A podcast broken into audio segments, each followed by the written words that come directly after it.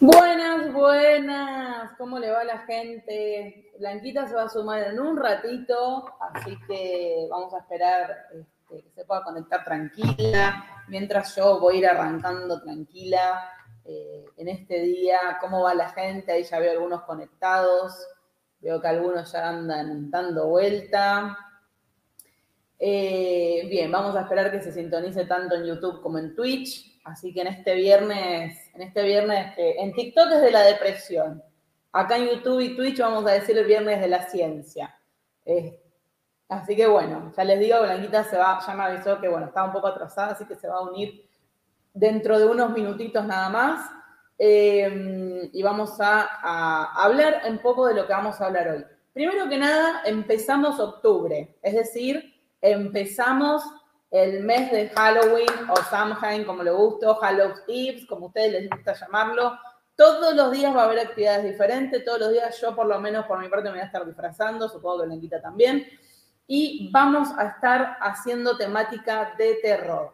Pero para el primer fin de semana decidimos hacer el fin de semana del hereje, el fin de semana del pagano, lo que sea que ustedes le quieran poner Así que hoy tenemos esta actividad que es un poco el juicio de Scopes, es decir, el juicio que se conoce como el juicio del mono o el juicio a Darwin. Y el domingo tenemos un súper vivo de Lilith, Adán y Eva, mitología, iconografía y un montón de chismes, porque me lo han pedido mucho, sobre todo a Lilith. Creo que de Adán y Eva nadie se acuerda, pero bueno. Eh, gracias, Juan Manuel. Hoy estoy en modo científica con mis lentes porque ya de las estupideces que veo en TikTok me quedó la vista dañada. No, mentira. Pero hola Toby, hola Cecilia, hola Yuli, hola a todos los que a los que están. Bueno, es que vas a ver que un poco te va a pegar la depresión, ¿sí? Pero bueno, vamos a llamarlo como este, como viernes de, de ciencia. Hola Marina, hola Guille. Yo soy científica a las 24 horas, chicos, soy científica a las 24 horas. Y, el otro día veía, se está empezando a usar el, nombre científico de una manera complicada, ¿no? Diestra y a siniestra. Antes de comenzar y hablar un poco más del tema, quiero que vean esto porque me volví loca. Algunos ya lo vieron en, Instagram, pero miren esta facha, miren esto, miren estos glitter. Por favor. Y obviamente hicimos una alerta para Cultura Madre y una alerta para Tú me entiendes. Así que se suma a la bendición de Moisés, a la lechuga mística, este, se suma este glitter que, por favor, chicos, esto es impresionante. Así que bueno, eh, tú me entiendes. Claro, exactamente, exactamente. Claro, vos Toby te vas a deprimir y mañana, hola Vanessa, hola Flor. Eh, si yo pudiera imprimir glitter, o sea, que brille realmente en una remera, no, Aileen, acabamos de comenzar, acabamos de comenzar, como ya expliqué recién, Blanquita va a entrar en un ratito porque se atrasó en unas cositas personales, así que ya me avisó, pero no se preocupen, va a llegar, va a llegar, este, y acá vamos a estar. Bueno, eh, primero que nada, ¿de qué va a tratar el día de hoy? ¿Sí? Porque vos gente me dijo, ¿cómo es esto de la ciencia versus la religión? Bueno, Recuerden que estamos en el fin de semana de herejes y paganos y mañana tenemos otra actividad y el domingo otra. ¿sí? Recuerden siempre revisar en Instagram que ahí subimos. Em, nos había quedado este, este, vivo pendiente que para mí es importante este, porque habla de algo bastante moderno también. esto de ciencia versus religión, entre comillas, está, em, está desde el siglo XV. Le mandamos un saludo a la madre Moni de Floriana, que la está haciendo ver este vivo, no se puede creer. Un besito, Moni. Ojalá que te quedes en el canal con nosotras. Em, y realmente esto de la ciencia versus la religión es algo que, lleva desde el siglo XV, ¿sí? Que lleva desde el siglo XV. En lo que se llama las nuevas ciencias, ¿sí? Es cuando la religión se empezó a poner en duda, porque para algunas mentes eh, después de salir de la época medieval y el Renacimiento, em, realmente, realmente eh, llama la atención eh, cómo las ideas científicas, digamos, empezaron a decir, che, quizás mm, no es tan así como dice la Biblia, ¿no? Quizás no es tan así como dice el pastor todos los domingos. Porque obviamente cuando uno estudia la ciencia, hay cosas que empiezan a caerse por su propio peso. Eh, yo pienso que la religión, que bueno, todas las religiones hablan desde el amor, el entendimiento, el terror, el miedo. Em, realmente, ah, me están avisando que hay personas que en Twitch se les cuelga. Bueno, elijan, tienen, acá tienen el rubio y el morocho, acá pueden elegir, chicos, con quién se van. Pueden ir un rato con cada uno, acá pueden experimentar. Yo leo los dos comentarios los dos, de los dos sitios, pero ustedes pueden ir este, siendo fluidos e ir para donde quieran. Así que vayan a donde ustedes se les conecte mejor. Y realmente, realmente, em, la nueva ciencia, lo que se conoce como la nueva ciencia que surgió en el siglo XV, en el siglo XVI, em, terminó siendo lo que promovió el movimiento de los ilustres, ¿sí? Em, y el movimiento de los ilustres trajo muchos cambios, muchos cambios en todo no solamente que ya hubo una descreencia total, ¿sí? Eh, una, descreencia total de, em, digamos, las cuestiones religiosas, sino que los científicos que empezaban a tener otro tipo de ideas empezaron a, defenderse. ¿no? Ustedes saben que lamentablemente la iglesia, vamos a, hablar de Occidente en este caso, la iglesia persiguió muchísimo a los científicos por decir, bueno, yo no creo, yo no creo que esto sea posible. Es decir, por ejemplo, que la Tierra se creó en siete días, bueno, todo eso. No creo que todo el universo, ¿no? Se creó en siete días. Eh, como ustedes lo quieran llamar, ¿no? Es como que no cerraban las cuentas, ¿no? Como que hacíamos esto, decíamos, pero por más que acá tengamos a, Venus en Mercurio y Mercurio en retrógrado y lo que sea, no, daban las cuentas, no daban, no daban, no daban. Sumábamos y no daban. Entonces, hay una idea errónea igualmente. Hay una idea como que está la llamada edad oscura o la Dark Age, que es como que dice, bueno, el hombre volvió a, ser eh, inservible y un montón de cosas, ¿no? Como que la humanidad volvió a, su estado más oscuro. Lo cierto es que había un montón de ciencia en esa época, pero, pero eh, no, eh, no era tan fácil expresarla, porque estábamos en contra de, quién?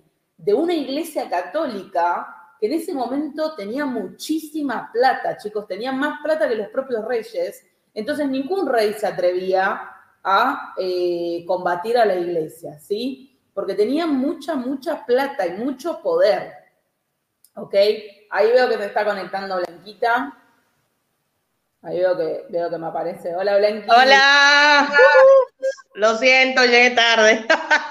llegué, llegué. Lo importante es que llegué. Un aplauso que llegó. Este, no, les estaba contando, eh, estamos las dos muy serias, ¿no? Con lente, muy científico todo hoy. Ah, eh, mira, mira, esto, esto. No lo voy a mostrar, pero bueno. Ay, qué mal, ¿eh? Qué mal. Yo acá Miren. con mi No, es algo que necesito, señores. Es algo que necesito. Miren, qué feo, qué feo la historiadora del arte. Ay, yo acá con mi té de boldo súper sano, por favor, ¿eh? No, no, no. Dios mío. Bueno, no, estaba haciéndole una recapitulación de por qué se da esta, esta guerra, ¿no? De ciencia versus religión en este fin de semana, en este mes del hereje, del pagano que tenemos. Eh, pero otra cosa que, les estaba explicando también para recapitularte, Blanqui, es, eh, digamos, la, la información que hay con respecto a la Dark Age o la, o la Edad Oscura, ¿no? Que la, verdad es que los científicos sí que tenían eh, la sabiduría de muchas cosas y se evolucionó bastante, pero bueno, tenemos enfrente a un enemigo muy poderoso que es la Iglesia Católica en su mejor momento, con mucha plata, con mucha presión, agarrando los huevos de los reyes de toda Europa, así que fue muy, muy difícil. Tuvimos que esperar al movimiento de los ilustres para que toda esta nueva ciencia de golpe saliera eh, así, como cuando uno va a la discoteca después del COVID, así como, eh, me tomo todo, me voy con todo, bueno, así fue la ciencia cuando se despegó de la religión, ¿ok? Una especie de orgía científica eh, que no, se podía creer para todos lados fue. Entonces, eh, realmente, realmente es muy importante entender eh, de dónde viene esta lucha de la ciencia versus la religión. Y hay que decir algo, la ciencia nunca hizo una quema de brujas. La ciencia nunca te, te colgó de un árbol.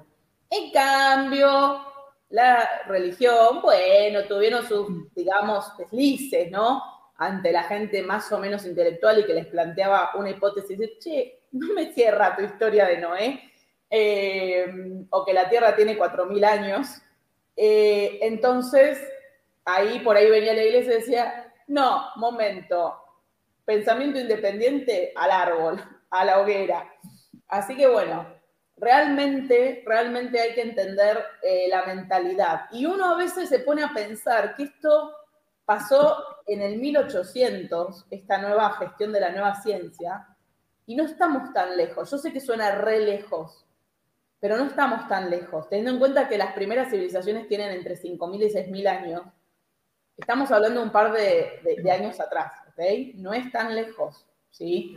Eh, porque tenemos esta idea de que todo pasó hace miles de años y estamos acá nomás. De, eh, y vamos a ver hoy, con el juicio del mono, el juicio de Scopes o el juicio a Darwin, cómo esto que pasó en 1925, 1925. Ahí mismo, ¿eh? Ahí mismo. Ahí mismo, ahí mismo el involucrado murió en 1970 ahí mismo.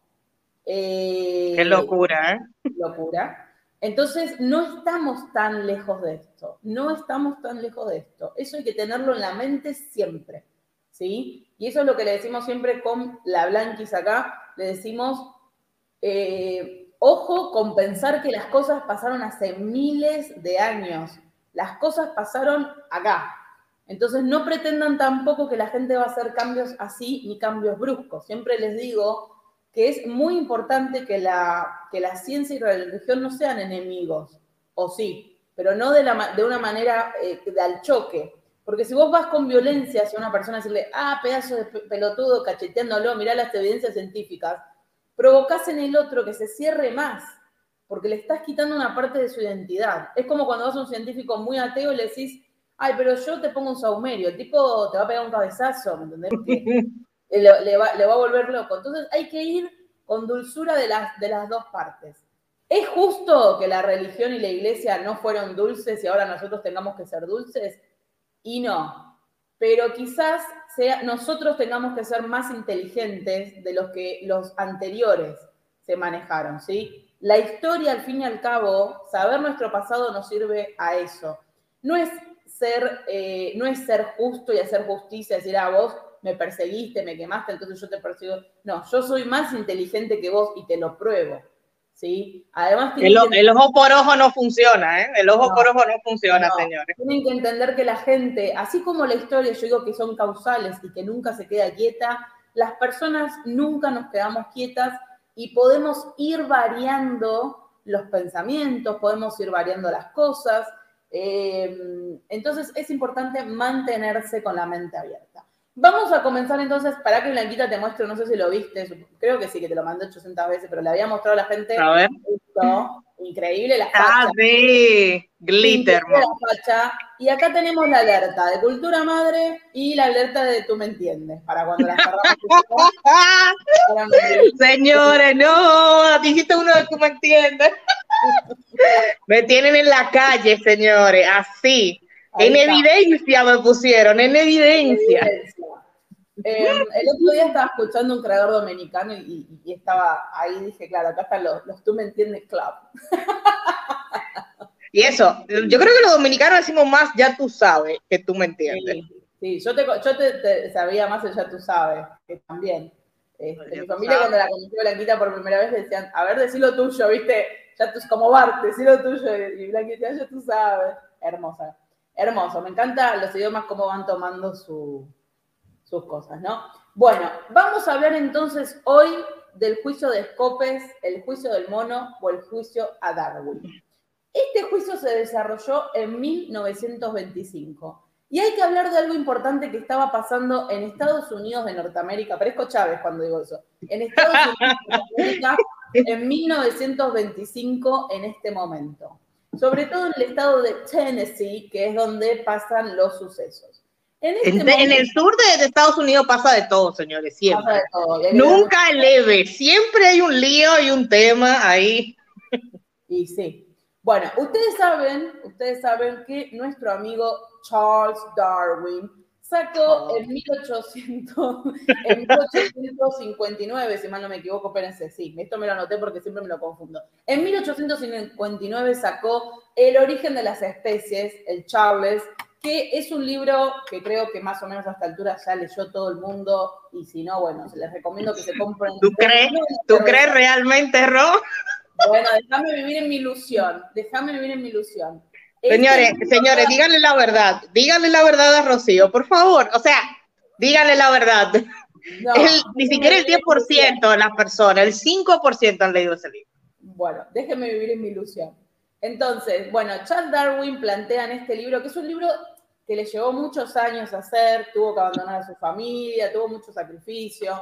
Y si no lo leyeron, les recomiendo que lo lean con un lindo vaso de whisky, con una cervecita como está haciendo Blanky, porque es un libro que aunque es sencillo de entender, plantea diversas cosas. Obviamente que esta fue la primera vez, no, pero es la eh, vez más contundente que dentro de la ciencia se plantea que el hombre no viene del creacionismo, es decir, que Dios hizo pim, babidi, babidi, pum, el mundo se creó, sino que las cosas tienen una cosa causal. Hay científicos que ya han eh, adaptado los orígenes de las especies de Darwin a cosas más modernas. Estamos hablando de 1800, chicos. Él hizo lo que pudo cuando pudo.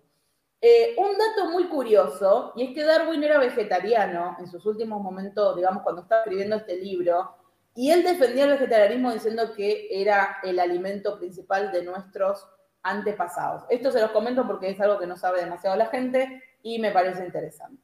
Bueno, en 1859 sale este libro, pero a Estados Unidos llega, eh, digamos, oficialmente en 1924 en un formato de un libro de ciencias, digamos, los niños cuando se formaban en las escuelas tenían que aprender la biología. Entonces, eh, en el libro que tenían ya estaba la teoría de Darwin y estaban las dos teorías. Digamos, vos eras un niño de 1924 en Estados Unidos y la maestra te decía, nos creó Dios toda esta bola, pero tu libro de biología decía otra cosa. Ojo al ojo con esto. Entonces, Em, realmente estamos, entendamos la mentalidad y entendamos que estamos hablando de un pueblito donde sucedió este juicio de 1.700 habitantes, ¿ok? 1.700 habitantes desencadenó el juicio del siglo, ¿ok?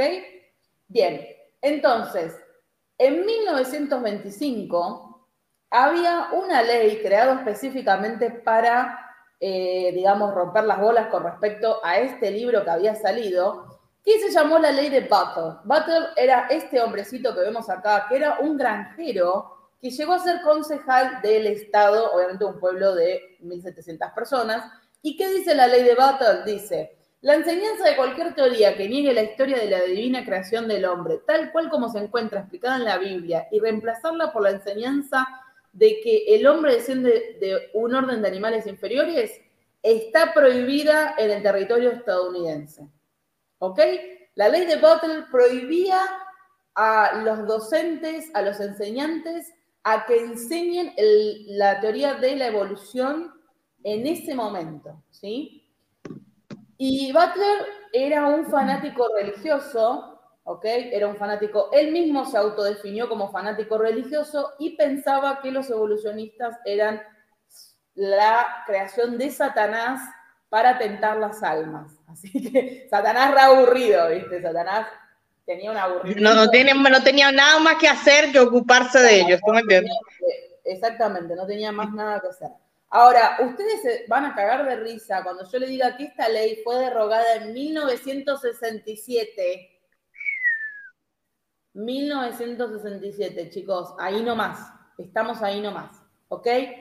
Pero ¿qué fue lo que pasó? ¿Qué fue lo que pasó con esta situación? Resulta, yo se los voy a contar primero cómo lo vio todo el mundo, después vamos a ver los chismes que pasaron. Resulta que el 5 de mayo de 1925, el señor Scopes, que era un profesor de educación física, que no sé bien por qué este profesor de educación física, supongo que porque había 1.700 habitantes. Llegó ahí, digamos, llegó a ese tema. Llegó a ese tema. Enseñó una clase de biología para sus jugadores de eh, fútbol americano. Vieron que el fútbol americano es ese que tienen como unos arcos, no sé, bueno, no sé qué es el fútbol americano, pero es como el que aparece en todas las películas, ¿no? Con el que tienen como las sombreras y todo eso. No sé bien cuál es el objetivo del juego, pero bueno, eso es. ¿Cuál? O sea, el... El fútbol americano. Ah, el fútbol americano, Bueno, supongo que será como el fútbol común de un gol, no sé. Bueno, algunos sabrán mejor que yo. Muy diferente. Bueno, no importa. Un deporte, el deporte ese que vimos todos en Scary Movie, que vimos todos ahí en las películas gringas.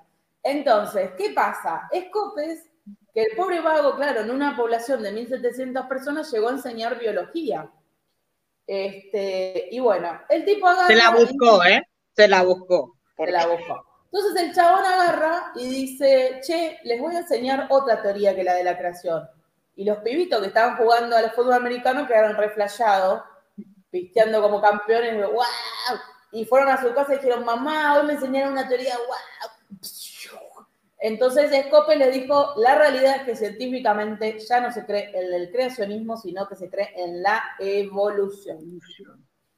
Se armó un quilombo, se armó un quilombo en esta población de mil eh, de 1.700 personas. Se armó un quilombo, chicos. No, no, no, no, no. Tanto así que el chabón, tipo, a las 9 de la mañana dio la clase y a las 8 de la noche ya estaba en la comisaría porque ya le estaba preso, ya estaba preso. ya estaba preso. Ya lo habían llamado, oye, papá, de acá. Preso. No, no, chicos, Sí, que pam, pam. o sea, estaba preso y al otro día se, empezó el juicio. Al otro día empezó el juicio. Está así muy inmediato fue todo. Muy, muy pasión, muy pasión esto fue. Bueno, entonces Scope le dijeron, che, Scope, vos tenés que arrepentirte de lo que dijiste. Y Scope dijo, no me arrepiento un carajo, la teoría de la evolución existe. Y empieza.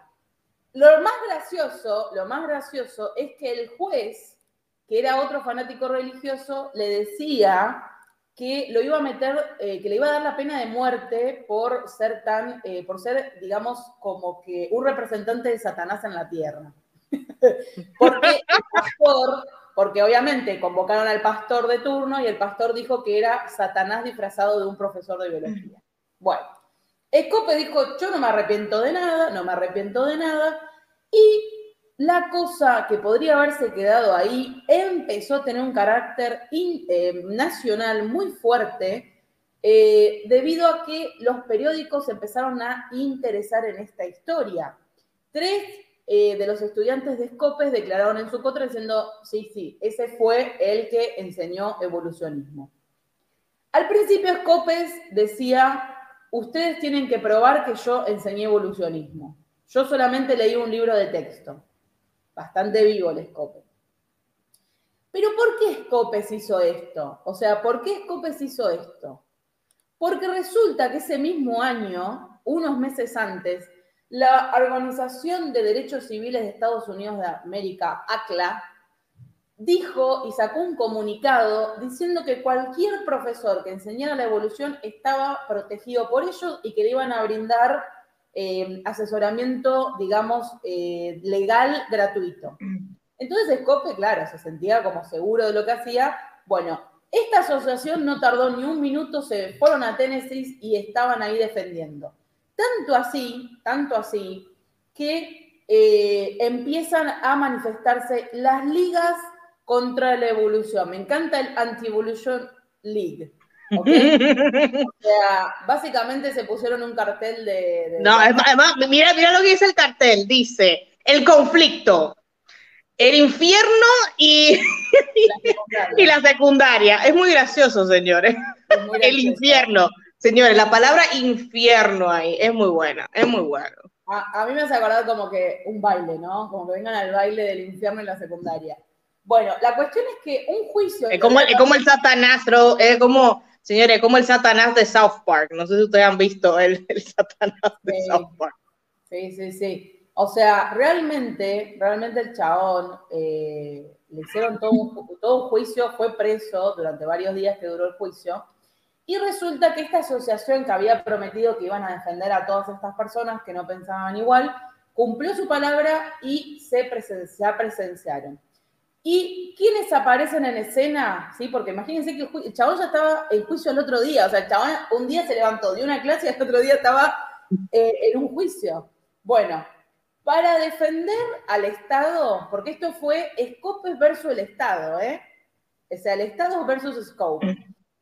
el Estado de Tennessee contra Scope. El Estado de Tennessee versus Scope. Para defender a, a, Scope se presenta Darrow. Darrow no solamente era el presidente de la Asociación Americana de Derechos Civiles, sino que era un ateo confeso.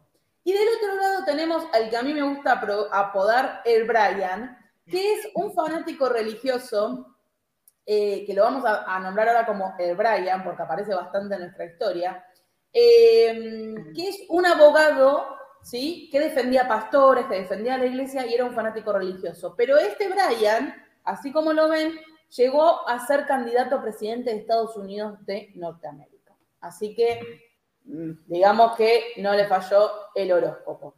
Bueno, el Brian y eh, Darrow eran amigos, porque eran abogados que a veces trabajaban en conjunto, sin embargo, este juicio los enfrentó, ¿ok? Entonces, eh, vamos a ver primero el juicio en sí, Los hizo famoso el juicio, más que nada, famoso a la estratosfera. Eh, exactamente, y eso que vos decís, eso que vos decís, tiene mucho que ver cómo se desarrolla el final. ¿sí? Mm. De, esta, de este juicio. El juicio fue apasionado. De un lado y el otro, multitudes se golpeaban, se, de hecho, hubieron demasiados incidentes, ¿ok? Hubieron guerras de golpes, varios dientes rotos entre personas que decían que Scopes tenía derecho a enseñar lo que tenía que enseñar y creacionistas, ¿sí? Tanto así que los creacionistas tuvieron el mal gusto, el muy mal gusto, de encerrar a dos monos en una jaula, pasearlos por toda la ciudad, diciendo, estos no son mis ancestros. Lamentablemente, debido al calor galopante, porque el juicio que empezó en mayo llegó a su punto culmine en junio, y ustedes saben que hace calor en Estados Unidos, por lo menos en Tennessee, lamentablemente estos dos monitos de haber estado en la guerra, porque la gente se peleaba arriba de ellos y el calor, terminaron muriendo ese mismo día. Así que bueno, lamentablemente hicieron todo ese show al pedo. Y la verdad que fue muy, muy acalorado. ¿Por qué? Porque un montón de científicos, geólogos, arqueólogos, biólogos, todo, se presenciaron y le decían al juez, eh, loco, vos me tenés que dejar declarar. Y el juez se negó. Los únicos que podían declarar era el pastor de la iglesia local y los propios involucrados. Así que la verdad que Darrow no tenía mucho para presentar debido a que el juez no le aceptaba un solo testigo que sea eh, literalmente lo que, o sea, lo que el juez quería que sea. ¿ok? El juez era un gran, gran, gran adepto. Entonces, les voy vamos a leer juntos una parte del juicio que es muy importante. Debido a que el juicio en sí, eh, Darrow se vio un poco solo porque no le dejaban traer gente especializada en el tema, hizo una movida que fue espectacular, que fue citar al Brian al estrado. ¿Por qué? Porque el Brian era pastor y se declaraba experto en la Biblia. Entonces, acá les copio la, transcripción del juicio. Esperen que voy a sacar un minuto el banner. Y lo mató, y lo mató, más o menos. Entonces, vamos a teatralizar esto. Brian Este, ¿Quién, ¿Quién, es tu rol? Yo, yo digo el otro, tú. Vos sos, este, vos sos el Brian, ¿te parece? Ok. Yo te, yo te marco para que vamos a teatralizar esto. Ok. Entonces, Darrow dice, o sea, yo, muy bien, el Brian, entonces juguemos en su terreno. Y ante el asombro de todos lo llamó al estrado. ¿Usted es experto en la Biblia? Absolutamente, conozco todas y cada una de sus palabras. Entonces, ¿Qué ante una duda, ¿usted qué hace? Consulto al Señor y Él me responde. Señores, Dios habla con el Brian en persona. Les presento al profeta de Nebraska. Se oyen algunas risas. Todo cuanto dice la Biblia debe ser interpretación literal, el Brian. Así es. O sea, yo mostrándole un objeto, que era una roca, ¿qué edad tiene esta piedra? La ciencia dice que algunos millones de años. El Brian no me interesa la edad de las rocas, sino la roca de las edades, pero es imposible. Tiene menos de 6.000 años porque el buen obispo James Usher fijó la fecha de la creación el 23 de octubre del 4004 antes de Cristo a las 9 de la mañana. Muy específico, a las 9 de la mañana. El hora, del este, hora del oeste. Más risas en la sala. Y pregunto de vuelta, ese primer día tuvo 24 horas, el día que se creó, ¿no? La Biblia dice que fue un día. Pero era imposible medir el tiempo. Un día de 24 horas, de 30 de un mes o de millones de años. ¿Y el Brian? No lo sé, fueron periodos. ¿Pudieron abarcar mucho tiempo? Tal vez. Bien, vamos a la segunda parte. y ahí consulta, eh, consultó, digamos, Barro, le sale con otra cosa y le dice, ¿Pudo verse el sol detenido? Si el Señor quiso que se detuviera, se detuvo. Pero así, pero así, así fue. Los mares se hubieran enloquecido y hasta las montañas se hubieran chocado entre sí. ¿Cómo se le escapó esa catástrofe? ¿Por qué la Biblia no lo menciona? Y aquí se termina la transcripción porque literalmente el Brian, eh, esto, pará, fue mejor que la Rosa de Guadalupe actuado, ¿eh? El Brian se retira del estado enfurecido y dice, no voy a declarar más nada, yo ya dije que Dios creó el mundo y nadie me lo va a discutir. Esta es la parte final del juicio. Barrow, que cuando terminó diciendo eso, dice, ya está, acá recontra gané, déjate de joder, acá regané.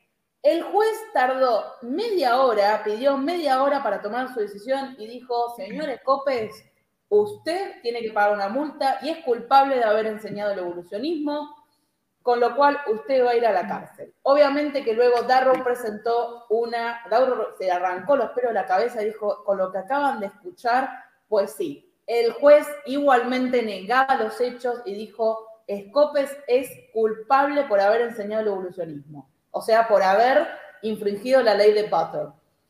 Pero Scopes Darrow presentó una contrademanda, o sea, una, ¿cómo se llama? Un amparo o algo así, y Scopes tenía una eh, condena a la cárcel de 10 años y 100 dólares de multa, y resulta que finalmente no pasó por la cárcel y le cobraron un dólar de multa. ¿Por qué le cobraron un dólar de multa? Porque la presión de los medios hizo que un montón de gente se interesara en el tema. Mm. O sea, el juicio de Mónica Lewinsky un poroto al lado de la cantidad de gente que estaba queriendo presenciar este tema. Estaban muy preocupados los obispos, temblaban las iglesias porque finalmente en Estados Unidos empezó a plantear el tema de que quizás es hora de sacar las iglesias de nuestras escuelas. ¿sí? Ahora vamos a ver en qué evolucionó eso. Resulta que unos años después, que unos años después, George es este hombre de aquí, George Rampleyea, no sé si se pronuncia bien, pero bueno, Rampleyea, que era un empresario ¿sí? de la zona eh, de este pueblito, realmente tuvo esta idea, ¿sí? terminó confesando ante la prensa que él tuvo esta idea. Resulta que este pueblito de 1.700 personas no lo conocía ni el loro, ni la mamá del propio George lo conocía. Entonces vamos a hacer algo. Ya que salió la ley de Bottle y salió eh, en anuncios de que la Asociación de Derechos Civiles de Estados Unidos de Norteamérica van a defender gratuitamente a todos, para mejorar el turismo de esta ciudad de 1.700 habitantes, hagamos un quilombo. Y a no se le ocurrió mejor idea que llamar a Scopes y decirle, vos vas a dar una clase de biología y vas a tener que enseñar el evolucionismo. Resulta que el juicio del mono, el juicio del siglo que enfrentó la ciencia y la religión, en realidad era una movida del Departamento de Turismo del Estado de Tennessee para llamar la atención y se le fue de las manos, ¿ok? Un montaje, señores, un montaje. Exactamente. Scopes tenía 24 años cuando le sucedió todo esto y era un pobre. Nunca George dijo si le pagó o no a Scopes algún dinero, pero vamos a entender que sí, que le tuvo que haber pagado alguna platita, alguna platita, como diría Blanqui, para que él se preste a esto. Lo cierto es que George salió varios años después a decir que fue un movimiento del Departamento de Turismo de Tennessee que se le fue de las manos eh, y que él nunca pensó, nunca pensó que iba a hacerse tan, tan conocido. Y algo muy gracioso es que Scopes, que muere en 1970, era un católico confeso y lo enterraron, según sus propias demandas, en, digamos, el eh, Santo Sepulcro. Es decir, que recibió la sepultura cristiana, bendecida por un cura. Enseñó biología hasta su muerte, porque en esa época un profesor de estos de, cualquier cosa podía enseñar cualquier cosa, y nunca se fue del pueblito donde sucedió todo esto. Y la verdad es que este George, tremendo, tremendo sorete, porque propició un montón de cosas. Él dijo que no lo dijo en el momento porque temía ser arrestado. Sí, George, quizá lo tenía que haber pensado un poco mejor, pero que logró su cometido y se consideró uno, él mismo uno de los mejores publicistas de todos los tiempos, porque para siempre el estado de Tennessee iba a ser conocido como el lugar en donde la ciencia enfrentó a la fe. Obviamente que hubo muchos disturbios en base de esto y tenemos, teníamos que esperar a 1459, a 1459, para que aparezca el juicio que determinaría la historia para siempre. En 1959, Madeline conocida como la mujer más odiada de Estados Unidos. Tienen la, película en Netflix, que es buenísima, y fue la presidenta del movimiento ateísta durante muchos años. Eh, presentó una demanda, presentó una demanda diciendo que a su hijo lo estaban obligando a escuchar citas bíblicas cuando él no quería, y también respaldada por la comunidad, aunque no lo crean, por la comunidad judía, debido a que los judíos en ese momento, aunque fueran judíos, tenían que escuchar las citas bíblicas. Es decir, a una atea la financió el judaísmo. Esto solamente en Hollywood, en Estados Unidos. En Estados Unidos. En Estados Unidos. A esta mujer la financió el judaísmo. Madeline ganó, ganó y em, ganó el juicio y en 1959 las escuelas de Estados Unidos y Norteamérica por primera vez recibían la orden de que ya no se diera más el creacionismo como herramienta científica. ¿sí? Solamente las escuelas confesamente religiosas podían estar haciendo este tipo de cosas. Entonces, es muy interesante y ella dijo que se basó en el juicio de Scopes, ¿ok? Se basó en eso porque trajo a la comunidad, digamos, de Estados Unidos el debate. Por primera vez se empezaba a debatir las cosas. Fíjense que igual la ley de Voter fue sancionada en 1969, creo que el mismo año que llegamos a la Luna. Fíjense. Y los derechos, y los derechos, y los derechos humanos de los eh, de Martin Luther King. O sea, todos juntos. Exactamente. Explosión para los gringos. Ahí. Exactamente. Entonces, eh, realmente, claro, el enemigo de mi enemigo es mi enemigo. Eso nos enseñó Predator, eh, Alien vs Predator, nos dio moraleja. Esta, esta perfecta moraleja. El enemigo de mi enemigo es mi amigo. Mi La luna se llama La Luna del Cachatore. La Luna del Cachatore, señores, esa película es lo máximo. Para seguir este debate, les traigo eh, una parte muy cortita de, ustedes saben, mi programa preferido de toda la vida, porque hablan de este tema. Ahora, señores, es, increíble cómo la realidad supera la ficción y supera cualquier película de Hollywood, con lo que estas dos cosas que tú contaste, Rock. La verdad que... Vamos a mirar estos dos minutos que dura esta parte, porque resulta que Los Simpson, el mejor invento de toda la humanidad, ya retrató esta guerra que hubo en este momento. ¿Ok? Sala de Londres. ¿Evolución? Los primeros ancestros del hombre. Registros fósiles indiscutibles. Baño Moisés. ¡Ah! Disculpe, ¿cómo pueden presentar una exhibición sobre el origen del hombre y no hay ni una mención de la Biblia? Oh, sí la hay. El mito de la creación.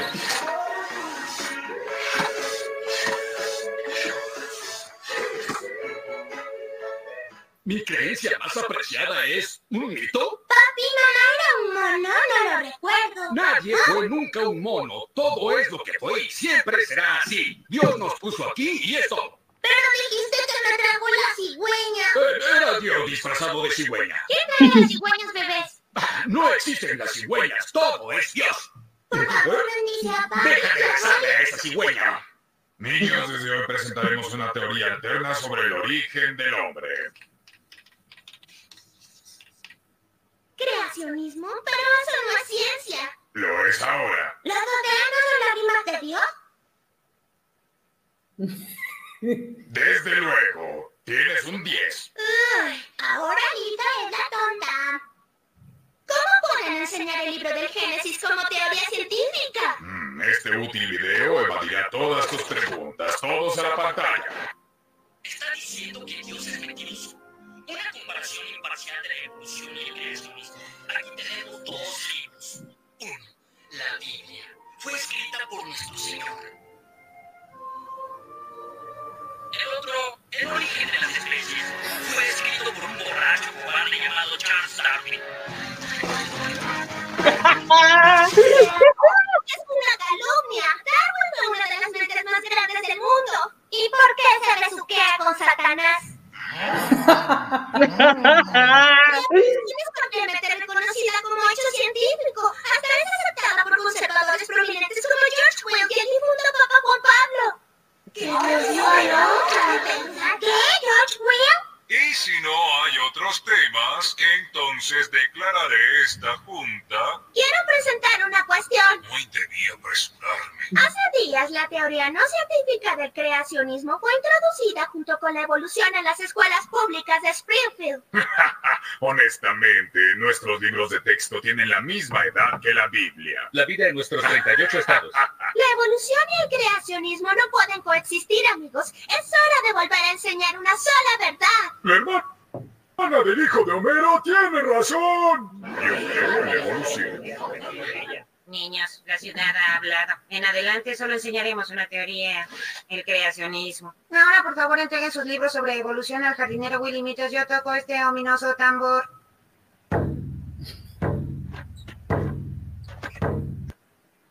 Bueno, esta me encantó porque, este, tal cual, ¿no? Y además Mm. plantea la, la problemática que hubo en Estados Unidos, sobre todo, el tema que también hay, eh, a ver, también este, este tema está en Latinoamérica, de si en las escuelas públicas se tiene que enseñar la religión o no, ¿no? Está, está este tema.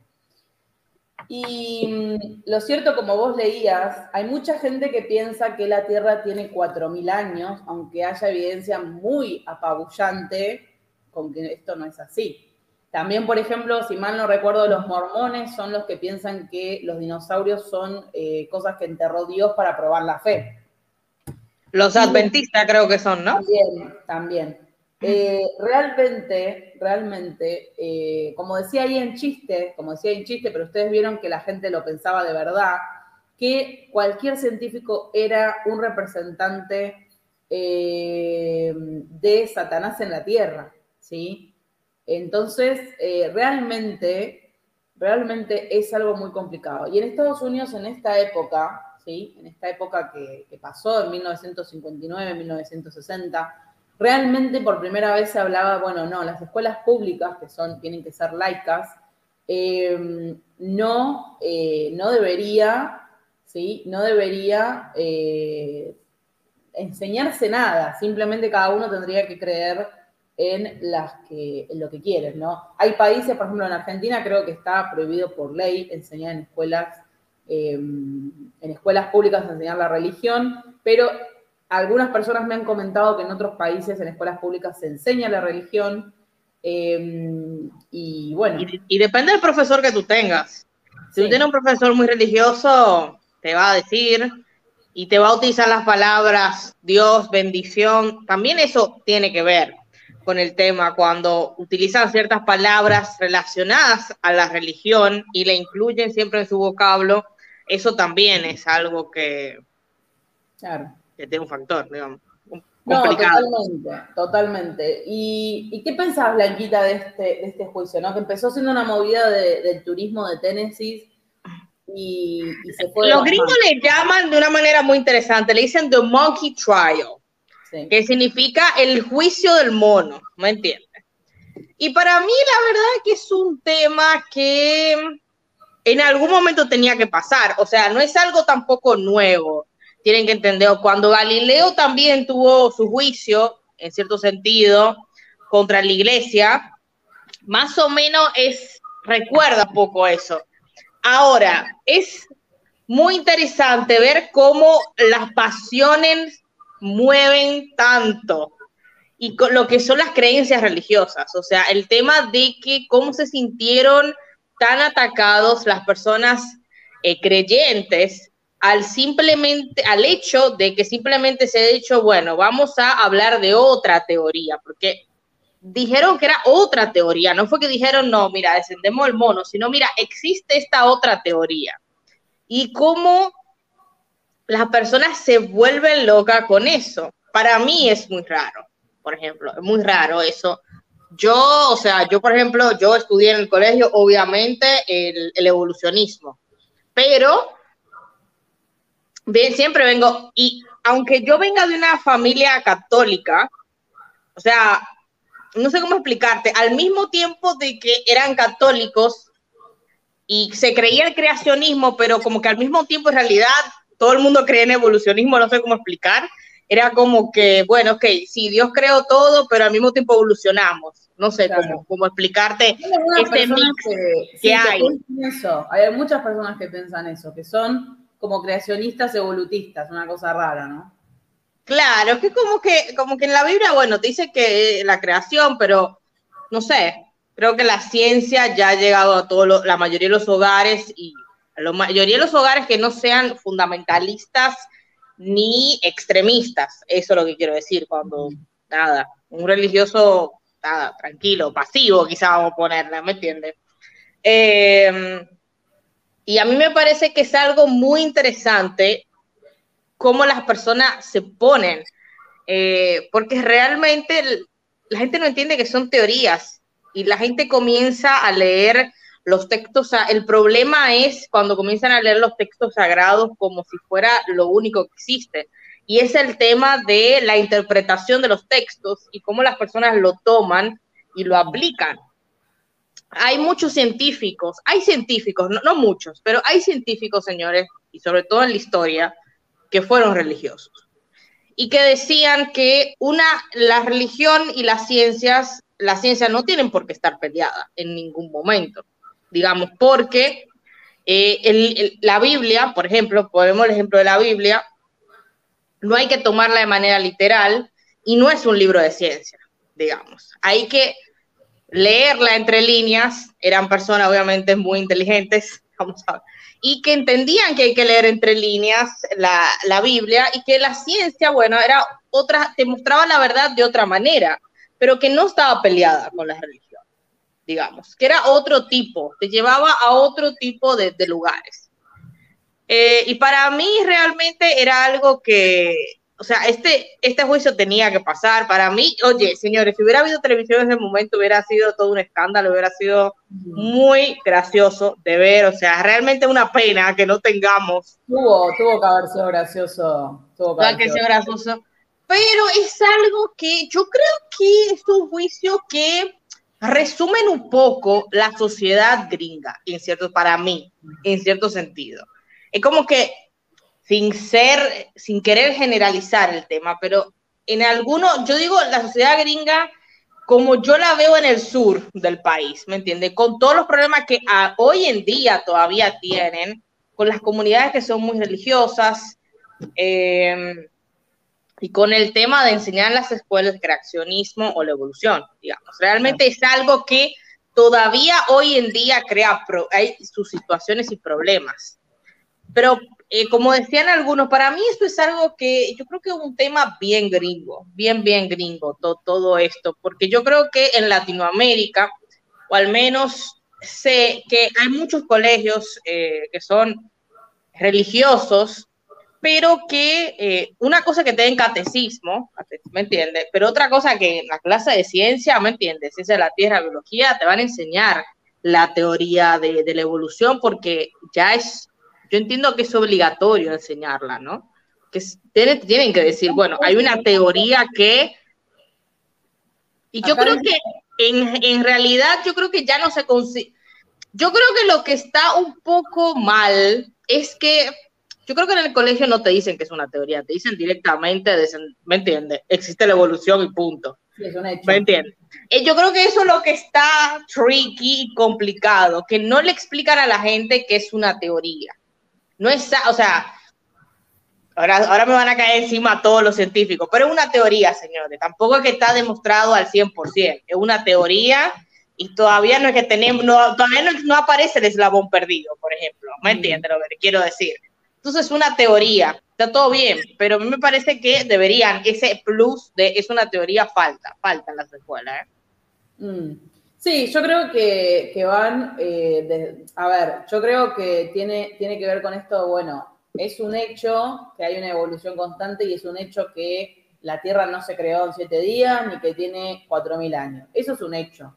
Lo que es una teoría, lo que está diciendo muy bien Blanquita, es cómo se dio esa evolución. Por eso es que se llama la teoría de Darwin, ¿sí? Eduardo, Eduardo iba a decir, pobre Darwin, Eduardo. Y Darwin, a ver, todas las ciencias, todas las ciencias no son irrefutables. Hay gente que está muy equivocada con eso. Hay gente que dice, se cierra y dice, la ciencia es estática, es irrefutable, no me puedes venir con nada más. Todo lo contrario, la ciencia todo el tiempo evoluciona y se actualiza.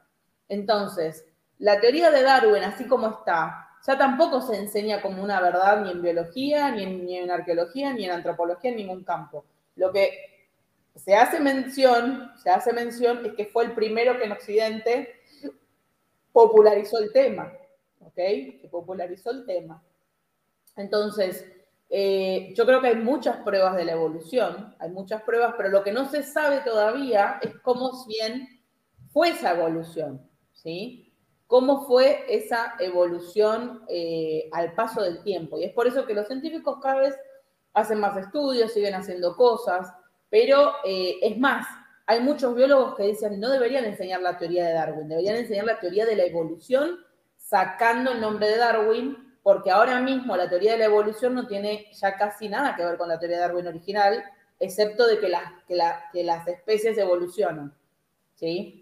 Entonces... Em, Exactamente, más de un tema de genética. Es un tema más de genética. Yo, por ejemplo, yo tuve suerte, por ejemplo, a mí no me enseñaron tipo Darwin, sino eh, teoría de la evolución, o sea, me dieron la evolución del hombre. Darwin quedó de, lado, digamos, porque como ya, ya está, has been, digamos, ya pasó. O sea, es cuando uno lee el libro, o sea, uno se da cuenta que ya hay cosas que no cierran a nivel de Darwin. Obviamente, lo que nadie niega, o sea, es la evolución de las cosas. De hecho, yo pienso que podés ser creacionista y decir, bueno, quizás hay una fuerza sobrenatural, pero la evolución está igual. O sea, es más, puede ser que esa evolución sea un parámetro de esa, de esa creación. O sea, por eso es que los, los creyentes para mí son un poco tercos y tontos en ese sentido. Es como los que te quieren eh, hacer creer en alienígenas ancestrales con una escultura hecha de papel maché. O sea, ¿para qué haces eso si en las fuentes tenés toda la evidencia que vos querés de eso. Ojo, son los, ojo, son los religiosos lo que son fundamentalistas, lo que son muy extremistas, muy obse, digamos, tipo de cosas. Eh, yo creo que los que no son tan apasionados y obsesivos no te van a venir con el tema de la evolución y el creacionismo. Realmente son pequeñas comunidades que, bueno, le hacen la vida imposible a los otros. Más o menos. Ay, cada vez que estoy en vivo, chicos, nunca pasa nada. Cada vez que estoy en vivo, mi perrita quiere salir a hacer pis, comer, salir a jugar. Es insoportable bueno, Como te ve ahí, ella quiere, la tengo. Claro, ella quiere porque me ve acá, si no, yo estaría dormida hace rato. Em, pero bueno, yo siempre, siempre le abro un ratito. Em, nada, o sea, lo, interesante es, interesante es que en algún punto, como decías, ¿no? La ciencia de la religión no tiene que ser contrario eh, y es como una relación tóxica, ¿no? Son los primeros tóxicos, vamos a decir, los tóxicos ancestrales. Y mm, de hecho, yo ya conté varias veces que en la antigüedad los sacerdotes, lo que nosotros conocemos como sacerdotes, eran científicos. Los sacerdotes eran los que sabían matemáticas, los que sabían un montón de cosas. Ahora, el problema es cuando la religión, porque hay un problema entre la ciencia y la religión, Porque la religión no quiere que vos, eh, digamos, tengas dudas acerca de la palabra de Dios. Entonces, ¿cuál es el problema de decir, no, la verdad que no existe, eh, digamos, todo esto fue un cuentito y un mito, lo de la creación en la Biblia? Y básicamente, si yo soy el pibito cristiano, me están diciendo eso, digo, bueno, pero entonces toda la Biblia es una mentira y me pongo a analizar todo, ¿no? Eh, yo lo pienso así, quizás no. Pero... Yo creo que no es tan así, Roa. Yo creo que no es tan así. Como que uno tiene bien claro que son cosas separadas. Como que, bueno, nada, la Biblia es una cosa y la ciencia, es como que no sé, es como que uno lo tiene bien separado cuando está creciendo, como que nada. Puede ser. Puede ser. Yo, yo pensaría como, bueno, pero, o sea, en algún punto, eh, si, te, si, te, mienten en eso, ¿en qué más te mienten, no? Pero lo, lo, interesante, lo interesante, o sea, hay gente que realmente me ha contado, ¿no? Bueno, yo creía en eso como una verdad hasta que me di cuenta que no.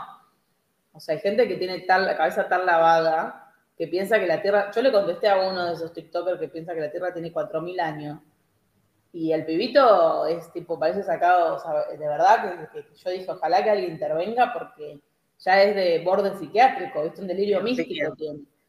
Pero es importante, es importante que la gente entienda, que la gente entienda que es lo que decimos en todos los videos de cuando hablamos de, tocamos un tema tan sensible como la religión, ¿no?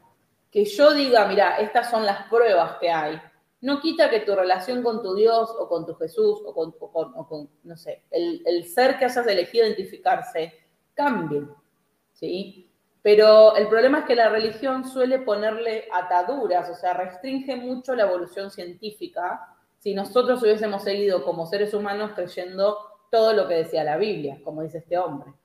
Fue gracias a que varias personas en ese momento eh, dijeron, no, esto lo estamos viendo, veo que hay capas, veo que hay esto, no es posible lo que me estás diciendo en tu libro, que nosotros hoy tenemos una apreciación más cercana a la verdad de las cosas, ¿sí? Entonces, eh, realmente, realmente, ustedes imagínense que enseñar la Biblia y enseñar por ahí la teoría de Darwin de, 18, de 1800 eh, ya tampoco está bien para la generación que tenemos, ¿sí? Es por eso que mucha gente me ha dicho, no, la biología ya la teoría de Darwin se ve como una base. Yo la vi en arqueología como una base muy chiquita y después toda la, la actualización.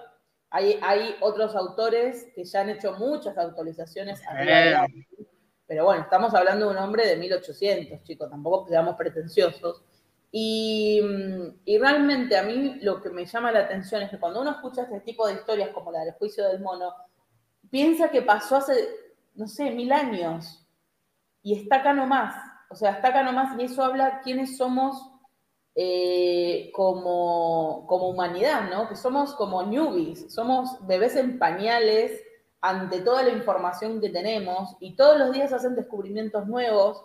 Yo por eso siempre le digo lo mismo, decir de una, de una cultura antigua, estos fueron los primeros, estos hicieron esto, es estar mintiendo y ser, ser una falacia porque realmente lo único que hacemos en la ciencia es actualizar los datos todo el tiempo.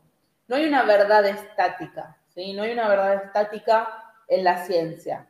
Y el hecho de que yo pueda decir, no, Darwin se equivocó en esto, esto y lo otro, no le quita que el tipo claro. hizo un trabajo fantástico en, en, la teoría de la evolución. O sea, es evidente cuando vos ves a los animales que hubo una evolución detrás. Ahora, mm. puede ser, como dice Enquita, estos científicos, científicos no, no sé qué son, o sea, sí, son científicos que quieren, que quieren hacer como un sincretismo, ¿no? Vos podés ser un científico que digas, bueno, hay una creación eh, por parte de una cosa o una divinidad o una situación, eh, o por ejemplo yo, que yo pienso que es como una fuerza de la naturaleza, pero es verdad que cuando vas a buscar el origen decís, bueno, ¿dónde va? Como una cosa, porque yo mucho de los poderes que le dan a los dioses se los atribuyo a la naturaleza. Eh, Puede ser, y que, y que eso no quita que haya una evolución constante en las especies, ¿no? Claro. Lo que pasa que le quita poder al texto bíblico. El hecho de que en 2021 se siga por ahí eh, estudiando en ciertas escuelas eh, la Biblia, como hay algunos que dicen, no, en mi escuela se haga como mito, en otros dicen, no, a mí me daban como realidad. O sea, que, en el 2021 se sigan dando en ciertas escuelas, que te lo creo, ¿eh? eh, ciertas escuelas de Latinoamérica, esta es la realidad científica, o sea, porque yo, yo he visto en TikTok curas, eh, estos fanáticos, eh, que ya son fanáticos, no son personas religiosas, son fanáticos, y, y, están, digamos, desbordadas, ¿no? Por, por las pruebas y todo eso. Sin embargo, ellos dicen que todas esas pruebas son de Satanás, son provocaciones del demonio para que nos desviemos, ¿no? Y, y hay que ver qué es lo que, lo que está pasando, ¿no? Hay que ver lo que está pasando. La ventaja es que esas personas, yo pienso, creo y quiero pensar que son minorías dentro de todo. Yo creo que son minorías y creo que a la mayoría de la gente, y quizás estoy equivocada, le importa un pam si, si somos, si venimos de la evolución o de la creación, me parece, creo. ¿eh? Así que eso, creo, ¿eh? me parece a mí, y yo creo que realmente, eh, yo creo que el tema de ciencia versus religión, sacamos, sacando el tema de la evolución, como tú bien decías, fue un buen, fue un excelente, una excelente herramienta de marketing, digamos. Y creo que todavía sigue siendo dentro de todo, porque yo creo que ya eso es como que cierto, de cierta manera como un tipo de mito, porque vamos a decir, la tecnología que ciencia, la iglesia, bueno, o las eh, entidades religiosas no van contra la tecnología, a menos que sean eh, entidades muy, muy extremistas o fanáticas, digamos, vamos a decir. Porque dentro de todo, la tecnología ayuda a desarrollar el ser humano. El problema es cuando la ciencia, el desarrollo de la ciencia toca una verdad fundamental de la religión digamos, cuando mm. demuestran cosas que quizás pueda poner en tela de duda ciertas eh, ideas importantes de esa, de todo tipo de religión, que vamos a decir, de los textos sagrados. Ahora, es interesante cómo los, vamos a decir en este caso, los papas, yo creo, si yo no mal recuerdo, Juan Pablo II en su momento comenzó a decir, bueno, si existe la teoría de la evolución, nosotros lo vamos a tomar en cuenta, como que bueno, puede ser, como que el tema de la creación evolucionista. Yo recuerdo, yo creo, si no me equivoco, que Juan Pablo II era esa gente que estaba evolución creacionista, ¿me entiendes? Déjamelo en el buzón de sugerencias, dijo Juan Pablo. bueno, pero...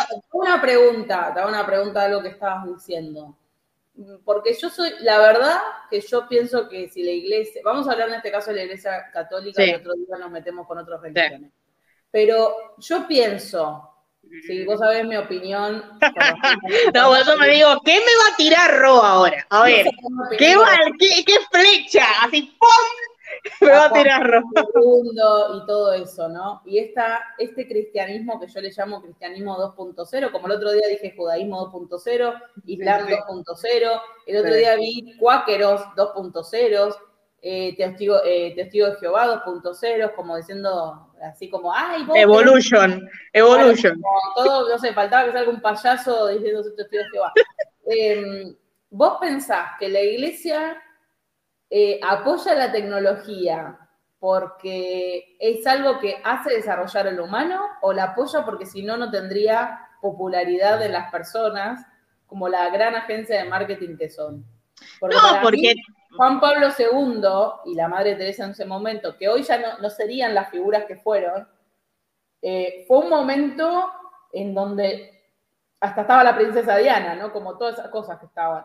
Es como que eh, fue un momento particular de marketing, ¿no? Como que si Yo creo que eh, Totalmente, Ro. Totalmente, Ro. Totalmente, Ro. Para vos apoyan a la tecnología porque si no, no serían ya populares o porque quieren el desarrollo de la humanidad. Bueno, yo lo quise ser, yo quise ser suave, pero ya que tú me llevaste a donde era, ok, sí. No, está bien, ok, vamos, vamos a hablar así bien. Yo porque tú sabes que yo siempre soy media soft, y no quiero meterme en lío, digamos. no quiero meterme en lío.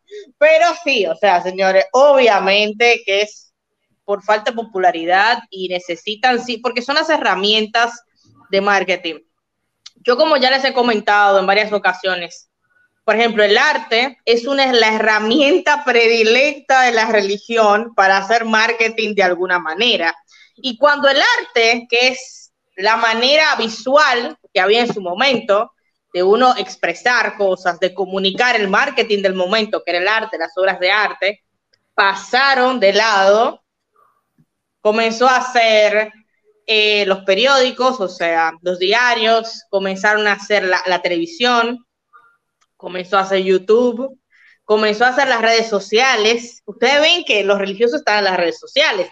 El Papa está en Twitter, todos los días tuitea una, una frase, todos los días dice algo el Papa en Twitter, ¿me entiendes? Eh, tenemos la palabra diaria, bueno, todo ese tipo de cosas que eh, tienen la misa, las misas se transmiten, eh, la Iglesia Católica tiene un canal de televisión donde transmite todas sus misas.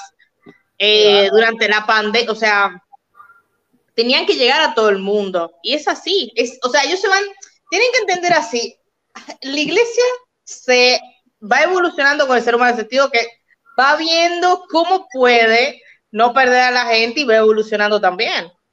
Sí, o sea, sí, la herramienta de marketing evoluciona, así como las obras de arte, la pintura, la escultura, las iglesias dejaron de ser la herramienta predilecta de ellos, pasó a ser la televisión, los videos, los dibujos. Claro. Ahora está, o sea, señores, ustedes tienen que entender que hay en la Biblia para niños, están los dibujitos de niños que viajan al pasado para, para conocer eh, la vida de Jesús y las historias bíblicas. O sea, señores, las no te lo puedo explicar todo lo que ha desarrollado la iglesia a través de la tecnología, es increíble. Es No, el otro día yo contaba, ¿no? Lo, lo, lo, lo, lo- cuánto gastan en publicidad al año y en marketing, y es apabullante, ¿eh? son tipo 100 mil 100 mil millones de dólares en publicidad al año, o sea, tienen, manejan una plata esa gente, que creo que la gente no se da cuenta de la plata que manejan las religiones. El otro día, eh, el Alan, que es un ex testigo de Jehová, él contó, porque él llegó muy alto, él contaba cómo los testigos de Jehová tenían propiedades a morir, que hacían edificaciones, que hacían alquileres, que hacían esto. Dice, la gente no sabe la cantidad de plata eh, que manejan eh, que manejan esta gente, ¿no? Y mm, digamos, para mí, eh, la la- lo que tiene que ver con, con la metodología científica, ¿no? Porque, por ejemplo, los teólogos, los curas, cuando, no todos los curas, ¿eh? porque no todos los curas, chicos, acceden a, a- a una super información. ¿eh? Hay algunos que toman los cursos básicos y ya está. Exacto. Los teólogos muchas veces pueden hacer carreras, ¿no? Pueden ser biólogos, pueden ser historiadores. Muy ser- interesante, muy interesante. este, ponen. Pero, pero, este, lo, lo- lo que es, sí, lo que sí es interesante es ver las crisis también que sufren, ¿no? Porque es muy difícil conciliar una cosa con la otra. Y también una vez un cura me decía, bueno, los teólogos, es como cuando yo, por ejemplo, ayer le decía que tenía que ver qué eran las piedras de Osiris, porque dije, alguien ya me va a preguntar qué son las piedras de Osiris y uno tiene que estar sabiendo qué te van a hablar. De alguna manera los teólogos se dedican a estudiar para refutar también. ¿ok? Y eso es interesante esa parte. Sí, yo creo que en cierto sentido, Ro, también tiene que ver con una decisión, y esto yo te lo digo por, con personas que le pregunté a curas y, y a padres que eran, que tenían profesiones científicas, llega un punto donde tú decides qué creer, punto, ¿me entiendes? Por más que tú tengas todas las evidencias, es como que llega un punto donde entender la ciencia, estudiar ciencia y practicar ciencia y entender todo y creer en eso, no, como que no entra en conflicto con tu creencia religiosa de alguna manera. No sé cómo explicártelo. Es como que hay personas que me lo han dicho así claramente, o sea, no entra en conflicto. Está todo bien, pero yo sigo creyendo del otro lado y, está- y como que bueno, nada, en el cerebro está separado y ya, y como que bueno, está todo como junto y ya fue. ¿Me lo entiendes? más Como- sano. Creo que es lo más sano. Ninguna religión y sí, que te vayas a un extremo. Yo me acuerdo cuando fuimos a Egipto, que el guía le pregunto, ¿te acordás? ¿Y quién hizo las pirámides? No fuimos con un guía de las pirámides, pero estábamos haciendo otra actividad. Digo, ¿quién construyó las pirámides? Mahoma. Le digo, pero pará, y antes, porque Mahoma Alá, Alá, Alá, perdón, Alá era. Alá. Alá supuestamente, según él, tenía dos mil años antes de nuestra era. Y yo le dije, pero, ¿y antes de, de, de la- de eso? Ah, no, blanco total. O sea, había todo blanco y para él también, Alá hizo una creación así, claf, plim plan pluf, y salió el mundo y crearon y creó las pirámides. O sea, fíjense, un egipcio en Egipto, ¿sí? Y así tenés un montón de cosas, así tenés un montón de cosas. Eh, el otro día salió la noticia, pero al final no vi que la gente lo levantara mucho, así que no sé si es verdad o mentira, que supuestamente China iba a terminar de prohibiendo las religiones, cosa que ya, digamos, están prohibidas por China, porque son, digamos, va en contra de su política, pero ellos supuestamente ya habían empezado a ser más tolerantes, dijeron, bueno, pero va en contra de su política. Y mm, a mí me parece que, está bueno que la gente pueda conciliar las dos cosas, es decir, su amor por la ciencia, por el saber, y al mismo tiempo si ellos piensan, o cada uno piensa lo que inició todo, porque hay gente que va a decir fueron los extraterrestres, fueron no sé quién, fue Thor, fue Thanos, fue no sé cuánto. Eh, entonces, eh, creo que cada uno tiene la libertad como ser humano de eh, guardarse eso para uno, y es lo que yo siempre les digo ante mis vivos, o sea, que uno demuestre a través de la ciencia algo, no quita tu relación con la persona que vos hayas elegido depositar, digamos, tu ilusión o no, porque todos hemos estado ahí, por ejemplo, el, el caso de los ateos que no creen en absolutamente nada, bueno, es respetable también, para ellos todo es algo químico, bueno, eh, entonces eh, cada uno pone su, su, su religión, su, no, no me, perdón, me equivoqué, cada uno pone su espiritualidad, que ya saben que es diferente que religión, pone su espiritualidad eh, en donde quiera, ¿no? Hay un, uno de estos, este, ¿cómo se llama? Ay, eh, se me fue la palabra, de los que enseñan eh, la tradición hebrea, la tradición judía, me fue la palabra. Eh, bueno, que también 2.0, ¿no? Y el otro día hace un TikTok diciendo que la religión y la espiritualidad no pueden vivir una y sin la otra. Y yo dije, ¿cómo te atreves a decir semejante pavada teniendo tanto follow, ¿no? El rabino, perdón, sí. Teniendo tanto follow. Obviamente que nunca me contestó porque yo ya la había peleado en otro video ya le hice una reacción. Pero es muy eh, obsceno que una persona, es como el otro que dijo que todo el mundo cree, eh, que todos los historiadores del mundo creen en Jesús. O sea, es obsceno decir eso, porque vos estás provocando que la persona tiene, eh, ¿me entienden? Tienen este tipo de cosas. Entonces, eh, realmente, realmente eh, hay cosas que puedes estar o no de acuerdo moralmente, puedes estar o no de acuerdo desde tu opinión, porque no se olviden que la moralidad la construimos nosotros los seres humanos. Es una construcción social que va variando. Ahora, Histórica, realidad- histórica. histórica. La realidad de la vida es una, hay nacimiento, hay padecimiento, hay una situación, comida, hambre, sexo y muerte. No hay más que eso, ¿sí? Entonces, los humanos tenemos la capacidad o la incapacidad de, de vivir eh, la vida con creatividad y con, con inteligencia y entusiasmo, ¿no? Porque yo creo que hace años que se dice, no, porque antes, por una de las teorías de Darwin era también que lo que diferencia al humano de los animales es la inteligencia. Y ahora dicen que es la creatividad, cosa que a mí me gusta más, porque es cierto. Pero también vemos animales de manera muy creativa. Lo que yo pienso que diferencia a los animales del ser humano, que nosotros podemos hablar y podemos, digamos, tenemos la memoria de ir aprendiendo cosas por él, este, de, de eso, ¿no? Claro. Pero realmente, realmente, bueno, sí, por ejemplo, Cecilia dice, ¿cómo puede, por ejemplo, lo que sucede es que las creencias religiosas con la ciencia se encuentran en diferencias? Pero esas diferencias son morales, no son científicas, ¿sí? Son morales. Por más que yo te pruebe o te deje de probar lo del feto o no feto, es algo moral.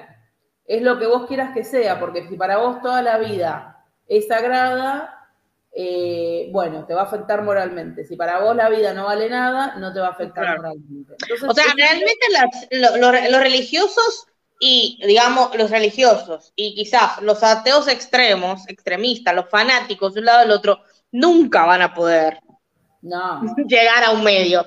Es imposible. El tema es la población, digamos, ¿qué pasa con uno en el medio que no está ni del lado ni del otro? ¿Me entiende? O sea, ¿cómo nos afecta esa pelea? Esa pelea que no sabemos si realmente existe o si es como todo un, en mi país decimos allante, o sea, todo un tema de marketing porque necesitan hacer dinero, ¿me entiende?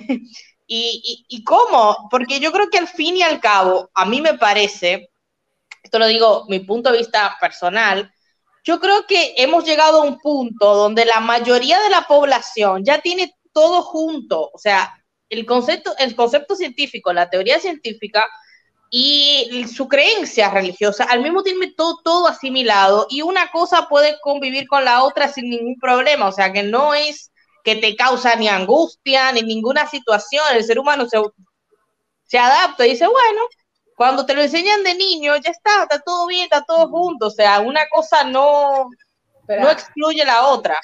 Lucas me quiere hacer daño gratuito. ¿Cómo que hay alguien hablando de comparatismo religioso? O sea, vos me querés hacer daño, Lucas. Lo único que me falta, que se metan también en el campo del comparatismo cultural y me, muero muerta. Pero sí. No, pero, y sí, pero me, así como que el corazón dijo, ¿qué está pasando ahí? Bueno, no sé si después lo veo, Lucas, después lo veo en TikTok.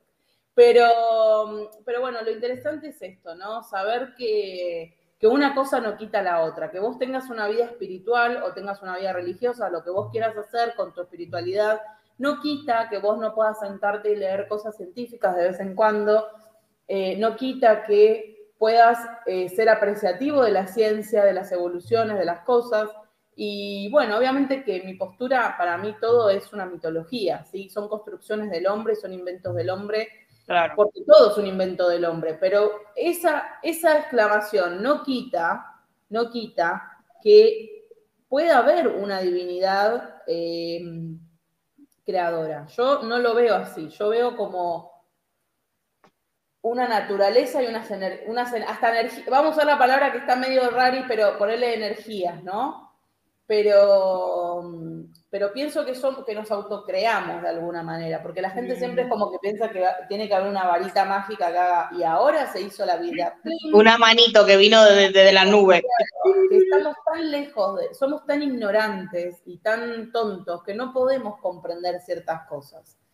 Pero, pero bueno, yo pienso que están buenos todos los espacios, ¿no? Están buenos todos los espacios. A mí lo que no me gusta a mí lo que no me gusta eh, es cuando mienten, y de un, lado y del otro, ¿sí? Eh, a mí lo que no me gusta es cuando los religiosos o los científicos, lo que sea, pero sobre todo los religiosos que los encuentro mintiendo, a mí no me gusta cuando mienten. Por eso yo, viste, me eh, pongo mi opinión. realmente, realmente, yo pongo mi opinión que no se tiene que mentir. O sea, si vos sabés y está probado con hechos que existe que la Tierra es más vieja que 4.000 años, como era 9 de la mañana del este, eh, no podés mentir en eso. Lo que podés decir es, bueno, miren, la Biblia era un libro escrito de una manera, lo que sea.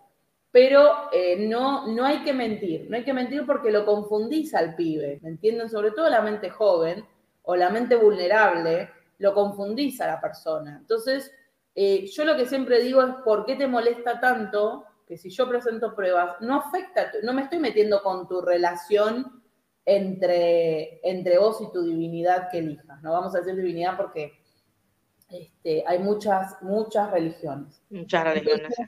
Eh, realmente hay que tratar de, em, de estar tranquilo y tener la mente abierta. Como a mí tampoco me gusta cuando en la ciencia todo es no, Tampoco me gustan los científicos que todo es no. ¿Sí? Porque, por ejemplo, vienen y te hablan del aura, bueno, hay que comprobarlo científicamente. No hay que negarse a decir eso son tonterías que hablan los New Age. No. A ver, ¿existe el aura o no existe? Y empezar a preguntarse. ¿Cura una planta o no cura? ¿Cura un mm, cristal o no cura? Porque cuando vos provocas el no automático, no es científico. Yo, creo que las generaciones están cambiando, yo creo que también los científicos están cambiando. También tenemos que entender de dónde vienen estos científicos que desean el no. era porque les saboteaban siempre, las, les saboteaban los experimentos. O sea, era una lucha que tenían por presentar sus pruebas. Vienen de un mundo, como Rol estaba explicando, donde existía la ley Butler, ¿me entiende? O sea, son lugares donde era, era, estaba prohibido creer en, la, en, el evolucionismo. O sea, en unos 50 años el mundo ha cambiado muchísimo, el mundo ha cambiado mucho y toda esta generación de científicos que está también, que están con el no, como tú comentas, Ro, también se, se enfrentaron con una sociedad que les tiraba con todas, ¿me entiendes? O sea, que no les quedó de otra que también ser, oye, no, ¿me entiendes? Entonces, yo creo que la generación de científicos de ahora, que están en una sociedad mucho más laxa, más tranqui, que no tienen todas esas situaciones, ni issue, ni problema, que vivieron todas estas personas, ahora uno se encuentra con personas que son como mucho más tranquilas y dicen, bueno, vamos a ver qué pasa, como que ya está tan, yo creo que está tan inculcado en nuestra generación ciertas ideas, conceptos, o lo que puede pasar de todo, en realidad, como que uno está mucho más open mind, que creo que eso también eh, es muy interesante ver lo que, cómo son los nuevos científicos ahora mismo, que creo que es una bocanada de aire fresco, o sea, es algo diferente. No, hay gente, por ejemplo, que estudia neurociencia, yo conocí gente que estudia neurociencia, y te hablan de que estudian a ver si hay el alma o no, o sea, no lo descartan, y eso para mí es la verdadera ciencia, no ponerse del otro lado de reírse absolutamente todo. Bueno, la ciencia, la ciencia es verdad, así que es la búsqueda de la verdad. Exactamente, es eh, porque generas lo contrario. Y es como vos decís, estaba tan extrapolada en ese momento que los científicos no tuvieron otra cosa que hacer que salir a extrapolarse también. Y lo que estamos viendo ahora es como que la, la mezcla eh, de un montón de cosas. Y es muy interesante también, porque además un científico es un ser humano que sufre, que le pasan cosas. Miren si no sufre un científico. Em, que, que, hay, que, es un humano experimentando esta sociedad. O sea, el comportamiento del hombre, lamentablemente, por más que nos pongamos a decir, bueno, sí, va a tener este tipo de comportamiento, viene un loquito y te cambia todo el planning de lo que más o menos uno pensaba. Entonces, eh, es interesante esa parte, ¿no? Eh, es interesante la parte en donde, para mí, esto es una opinión muy personal. Hay gente que me va, hay, hay científicos que yo conocí y me dicen, no, pero no sé qué, no se puede ni permitir un milímetro de duda, porque si no la gente deriva todo. Hay el otro lado donde se va para el otro lado. Y para mí tiene que haber un punto medio. Yo sé que a la gente le suele molestar la neutralidad. Yo sé que a la gente le molesta la neutralidad.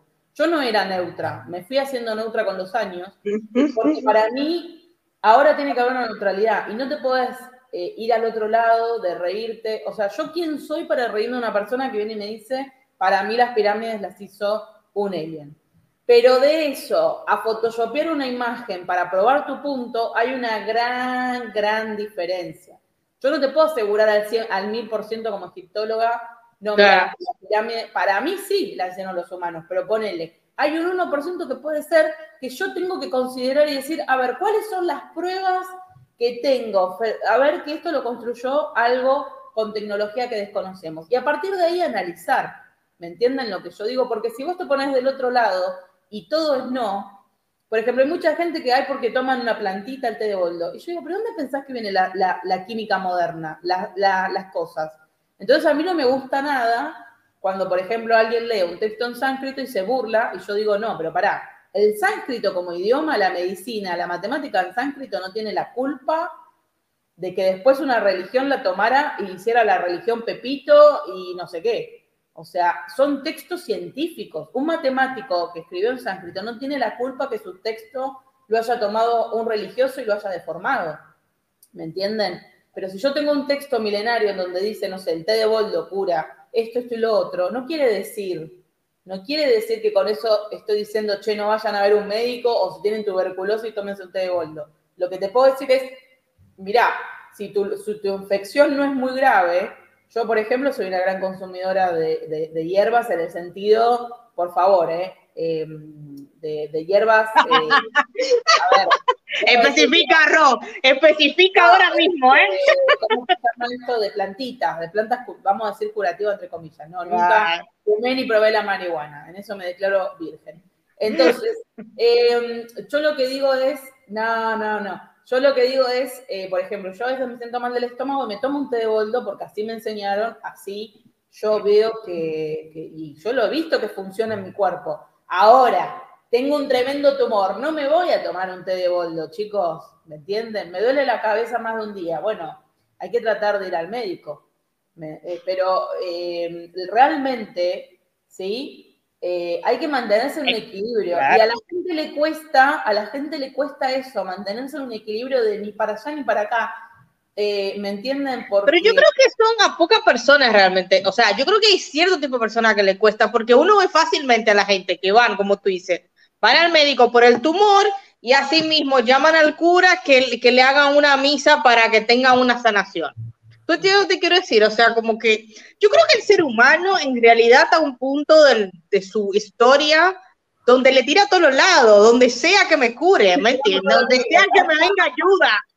O sea, donde sea que venga ayuda. Uno le tira a todos los lados. Oye, si me dicen que, el- no sé, no sé, que el dios de la esquina, si uno le pone una velita, te puede curar. Tú vas a ir con la velita al dios de la- del arbolito, porque es así. Hay que entender algo, cuando vos estás en una situación desesperada, como que te dice un médico te vas a morir, o que te, te va a morir una hija, o te va a morir una mamá, es normal, es normal eh, que, que la parte tuya, digamos, psicológica quiera buscar algo, ¿sí? Que quiera buscar algo. Es normal esa parte, eso es normal. Y no somos, yo creo que nadie está para juzgar a un padre que se le está muriendo un hijo, o sea, no hay nadie para juzgar eso. Lo que esa persona hace en ese momento tiene que ver con esa situación. Pero lo, lo interesante es el equilibrio, ¿no? Lo interesante es ese equilibrio eh, que a mí me llevó años, ¿no? A mí me llevó años porque yo antes era mucho más combativa, mucho más... Pero la verdad que ahora como que no pierdo tiempo en muchas cosas. Si yo me hago feliz con mi té de manzanilla y de boldo, bueno, pero también soy lo suficientemente inteligente de saber que si la panza me duele durante cinco días seguidos, por ejemplo, no es lo mismo decir me duele la panza porque me manda un mensaje, un tóxico, que decir me duele la panza porque creo que me intoxiqué comiendo algo. Uno más o menos se va conociendo su propio cuerpo, ¿no? Más o menos, che, este dolor de panza ya duró demasiado o, me pasa esto. Pero, pero bueno, este es un poco, pobre Anita, Anita parece que puso en live en su, en su trabajo y yo estaba hablando de sexo. Perdón, Anita. Lo que pasa es que los lives de TikTok, al menos que sean específicamente un tema, yo desvarío. Yo desvarío. ¿Ok?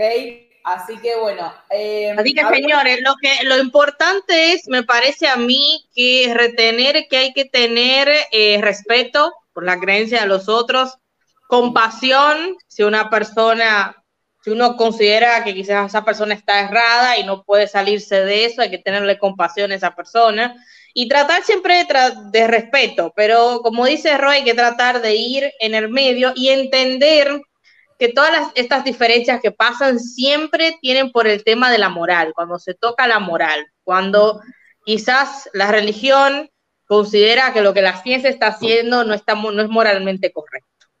Claro, Eso es- Exactamente. Bueno, recuerden, mañana tenemos live en TikTok y el domingo tenemos un tema que mm, me pidieron un montón, que es Lilith, Adán y Eva, ¿sí? la iconografía, la historia, chismes y un montón de temas que vamos a hablar ese día. Pero bueno, a mí me gustaba mucho este tema del juicio de Scopes porque la gente no lo conoce demasiado y creo que, que está bueno que cada uno se plantee eh, que en realidad estamos en pañales, ¿ok? Que Sí. estamos en pañales, que estamos, eh, que todo esto es acá nomás, ¿sí? El live de TikTok lo vamos a anunciar por Instagram, todavía no decidí bien el tema de lo que voy a hablar mañana, por eso estoy un poco improvisado, pero recuerden que en octubre vamos a estar haciendo lives eh, seguidos y eh, va a haber actividades y cosas para hacer enter semana también, así que para aquellos que estén aburridos en octubre va a ser un momento, digamos, apasionante. Así que... Y, y eh, gracias para todos los que nos donaron en cafecito, que ahí vimos que nos llegaron las, las donaciones, así que muchísimas gracias a todos por esas Los- donaciones que ayudan mucho. ¿eh? Sí, los que nos donan saben que reciben un pequeño regalo, así que estén atentos. Y como ya puse en mi Instagram, eh, tenemos nueva merch, perdón, en este momento sé que todo el mundo se quiere ir, pero bueno, eh, tenemos nueva merch que la pueden visualizar. Eh, la verdad que yo cuando compré las remeras me gustaron, tienen buena calidad, como no las podemos fabricar nosotras, un poco experimentamos con ustedes, pero eh, la verdad que eh, son bastante buenas y si alguien tiene ganas de tener una remera de cultura soportable y apoyarnos de esa manera también está bueno. Eh, obviamente sáquense fotito porque he visto que la gente, la gente las compra pero no nos mandan, che, no nos etiquetan. Así que compren y etiquétennos, así las podemos ver. Y eh, bueno, dentro de poco también Blanquita y yo vamos a volver a estar juntas de vuelta, así que vamos a organizar un par de actividades para romper las bolas en conjunto. Les mando un beso enorme. Voy a avisar por Instagram. Esténse atentos a Instagram que avisamos la hora del live mañana. Con varias horas de anticipación lo voy a avisar. Y eh, voy a poner el, el evento en TikTok. Ustedes se pueden suscribir a los eventos y así TikTok avisa. ¿Ok? Les mando un saludo enorme. Los vemos entonces para la gente que no le gusta TikTok el domingo con Lilita Danieva. Y para la gente que le gusta TikTok, el alcohol y la depresión, nos vemos mañana en un horario a confirmar de algún tema paranormal, algún tema de este octubre eh, de... Para entretenernos, un tema para entretenernos y hablar por un tubo, como siempre, con Roy, conmigo. Nosotros hablamos y hablamos y hablamos y hablamos y duramos dos horas en TikTok. Menos mal que a mí se me acaba la batería. A mí, por suerte, el celular me dice, bueno, listo, guacha, ya está, hasta acá llegaste porque si yo tuviera un buen celular que no se acabara la batería,